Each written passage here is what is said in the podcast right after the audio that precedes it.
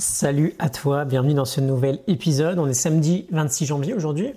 On a vu récemment quelques pépites importantes autour du charisme, notamment les trois aspects principaux qui le composent, à savoir la présence, le pouvoir et la chaleur. N'hésite pas à revenir sur les épisodes si tu les as manqués.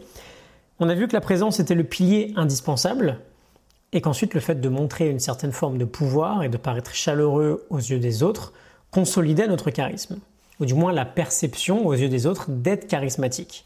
Et je t'avais laissé en fin d'épisode hier avec cette idée que tout commençait par notre état interne. C'est comment on se sent à l'intérieur qui va ensuite influencer notre langage corporel, les signes physiques qu'on envoie aux autres, et c'est ce langage corporel qui va ou non envoyer aux autres une image charismatique de toi-même. Et donc, inévitablement, si on se sent anxieux, si on doute de soi-même, si on se sent inconfortable, par exemple, on est en plein milieu d'une conversation et on transpire, beaucoup, on transpire beaucoup, pardon. ou alors la lumière du soleil nous agresse un peu le visage. Si on se sent énervé, si on n'est tout simplement pas bien ou pas confortable dans notre situation, ça va très naturellement être très dur de montrer notre pleine présence aux autres, d'une part, et ensuite de se montrer chaleureux et de véhiculer cette sensation de pouvoir. Or, c'est on l'a vu, cette présence, cette sensation du pouvoir, cette chaleur qui va faire que les gens vont te trouver charismatique. Et d'ailleurs, quand on regarde les personnes charismatiques autour de nous, quand on les voit discuter ou faire un discours ou ce que tu veux, on peut voir qu'ils se sentent bien en fait. Ils sont à l'aise. Ils ont un état interne qui est clean. Donc un langage corporel qui permet de montrer ces trois aspects du charisme. Et donc Olivia Fox-Caban dans euh, The Charisma Myth nous donne trois outils pour faire face à ces obstacles internes, pour remettre en fait notre état interne dans le bon sens. Le premier, c'est de déstigmatiser l'inconfort. Si jamais tu as une émotion qui te challenge et qui te rend inconfortable, tu peux suivre ces trois étapes. Première étape, prendre conscience que c'est OK. C'est normal, on a tous ce genre d'expérience, on ressent tous des émotions que l'on voudrait éviter. Seconde étape, c'est de penser aux gens peut-être que l'on admire et qui sont aussi passés par là. Et enfin, troisième étape, c'est de réaliser qu'à ce moment précis, d'autres personnes aussi ont le même problème. En gros, c'est pas grave de se sentir inconfortable, on ne veut pas se sentir coupable de ça. Plus on résiste, plus on souffre. On avait parlé d'une petite équation sympa dans d'autres épisodes, la souffrance égale la douleur fois la résistance. On veut arrêter de résister, c'est pas grave de se sentir inconfortable. OK?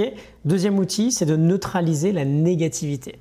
Donc c'est bon, on sait que c'est pas gênant d'être inconfortable, mais on a trop de pensées négatives qui restent dans la tête, on n'arrive pas à s'en débarrasser. On peut commencer par réaliser que ces pensées sont peut-être inexactes. Ensuite, j'aime bien le deuxième point, on peut essayer de visualiser ces pensées comme un graffiti sur un mur. Ou même on peut aussi sortir un peu de soi-même, voir notre situation d'un point de vue extérieur comme un scientifique en fait qui décrirait juste une expérience. Pour lui, même si l'expérience ne fonctionne pas, bah, il décrit juste que ça ne fonctionne pas. Son unique but, c'est de récolter des données pour avancer. On peut aussi labelliser nos émotions. On en parlait dans l'épisode numéro 285, comment gérer la pression extérieure. Juste mettre un nom sur une émotion permet de s'en détacher un peu. Ok, je suis stressé, ok, j'ai peur, euh, ça c'est de la colère, etc., etc. Donc on neutralise la négativité. Et enfin, troisième outil, on réécrit la réalité. Si on a des pensées qui nous gênent et qui persistent, on veut réaliser que notre cerveau a du mal à faire la différence entre un événement imaginaire et un événement réel. Donc on peut essayer de le piéger en fait. On peut essayer d'inverser la situation. On peut se demander par exemple, ok, et si cette expérience-là était en réalité une bonne chose pour moi?